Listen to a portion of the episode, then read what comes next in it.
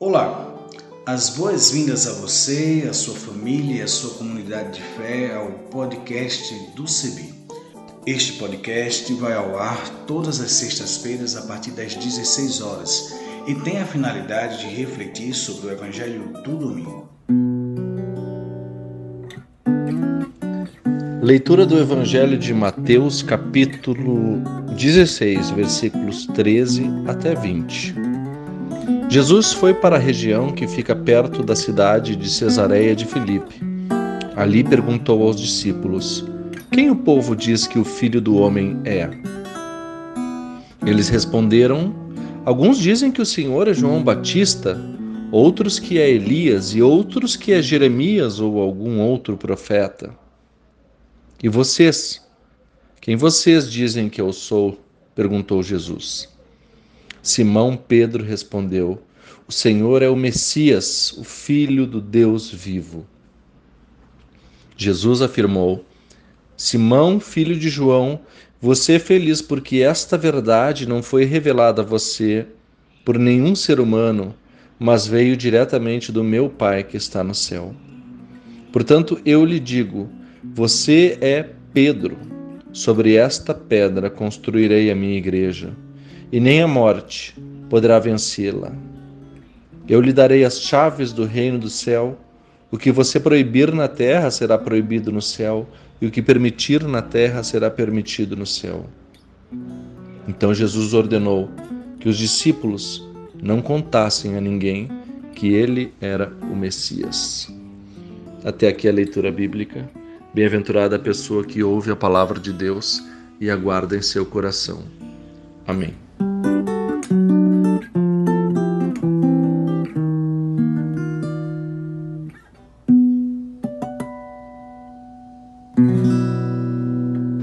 Evangelho de hoje, caras irmãs e irmãos, nos leva à pergunta fundamental do discipulado: Quem é Jesus para nós? Essa pergunta foi feita às discípulas e discípulos e também é feita a nós. Também não adianta apenas respondermos a ela, pois ela mesma nos leva a refletir sobre qual a qual tipo de comprometimento, de ação no mundo, de postura de vida ela nos leva. Foi assim para as discípulas e discípulos e assim para nós hoje. O texto do Evangelho de Mateus aborda essas duas questões. Na verdade, o Evangelho de Mateus reproduz a passagem de Marcos, capítulo 8, versículos 27 a 30, e inclui outros três versículos. A primeira parte do diálogo, que se encontra também em Marcos, trata sobre a messiânica identidade de Jesus. Quem o povo diz que é o filho do homem? Três são as respostas: Elias, João Batista e Jeremias ou outro profeta. Elias é uma figura muito importante para o povo judeu. Foi levado ao céu por uma carruagem de fogo e o povo ainda espera o seu retorno. Elias havia desafiado o rei Acabe no seu tempo e também fizera milagres. Por isso, compreende-se que algumas pessoas comparavam Jesus a ele. João Batista era um profeta que chamava ao arrependimento e anunciava juízo a quem não se arrependesse. Jesus também chamava ao arrependimento. Daí que é compreensível essa assimilação. Jeremias talvez era um profeta importante à comunidade de Mateus. Via de regra, profetas eram aqueles que anunciavam a vontade de Deus ao mundo. Anunciavam esperança em tempos difíceis e juízo, quando a injustiça preponderava. Jesus anunciava um reino vindouro, chamava as pessoas a viverem de acordo com a vontade de Deus. Daí que podemos entender que alguns o consideravam um profeta.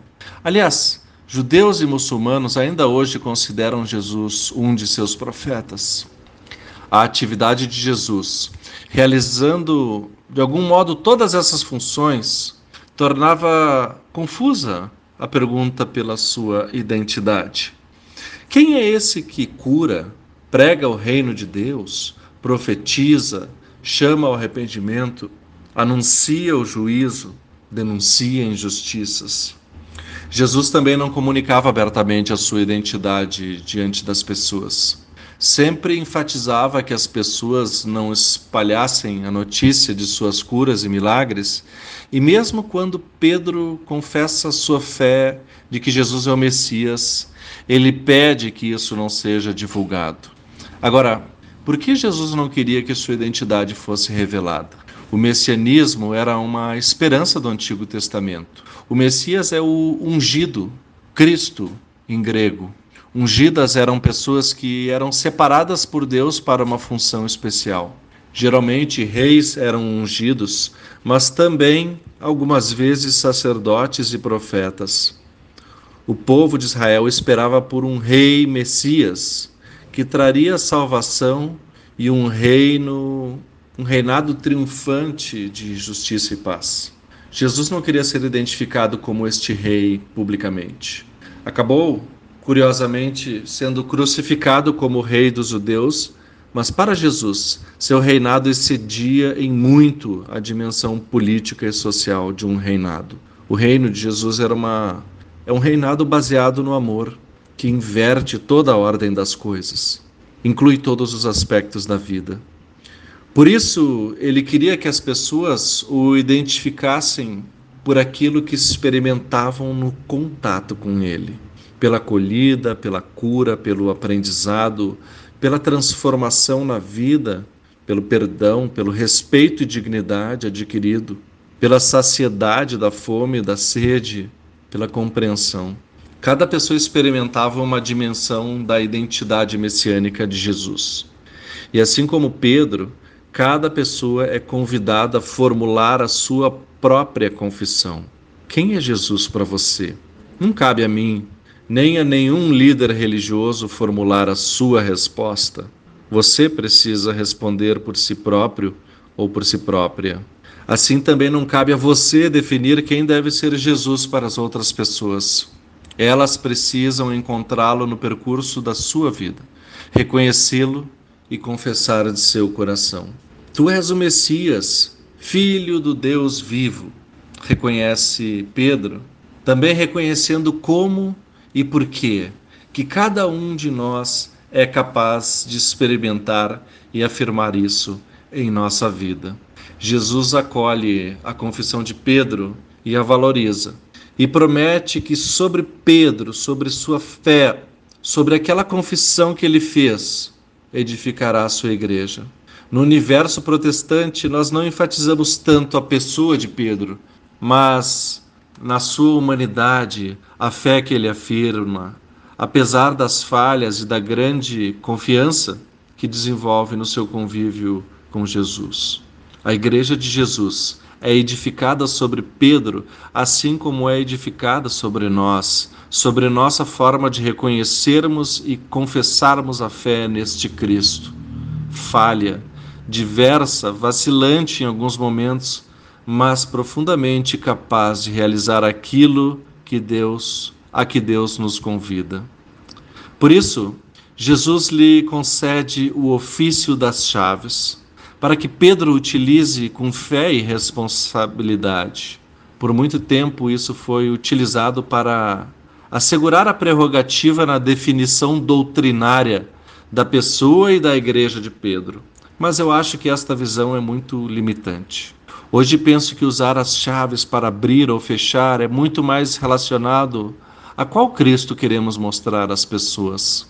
Assim como Jesus queria esconder a sua identidade para que não o identificassem com aquilo que ele não queria ser, qual Jesus que nós vamos mostrar ao mundo? Um Jesus de portas abertas ou de portas fechadas? Um Jesus acolhedor ou um Jesus excludente? Um Jesus Rei Todo-Poderoso ou um Jesus, irmão e amigo, que caminha ao nosso lado. Este é o ofício das chaves que a igreja recebe. Ele certamente vai depender de quem é este Jesus para nós, para mim e para ti. Por isso a pergunta que foi feita a Pedro também é feita a você hoje. Quem você diz que eu sou? Lâmpada para os meus pés é a tua palavra, Senhor, e luz para o meu caminho. Amém.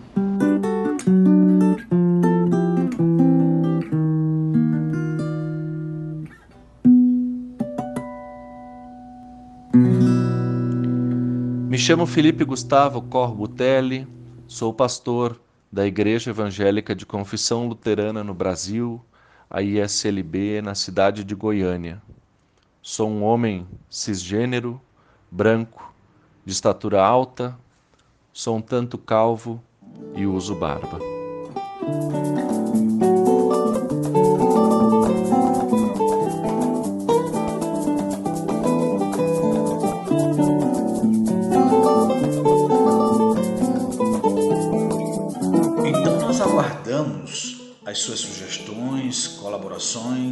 Entre em contato conosco a partir das nossas mídias sociais, no Instagram, no Facebook, em nossa página na internet, cebi.org.br,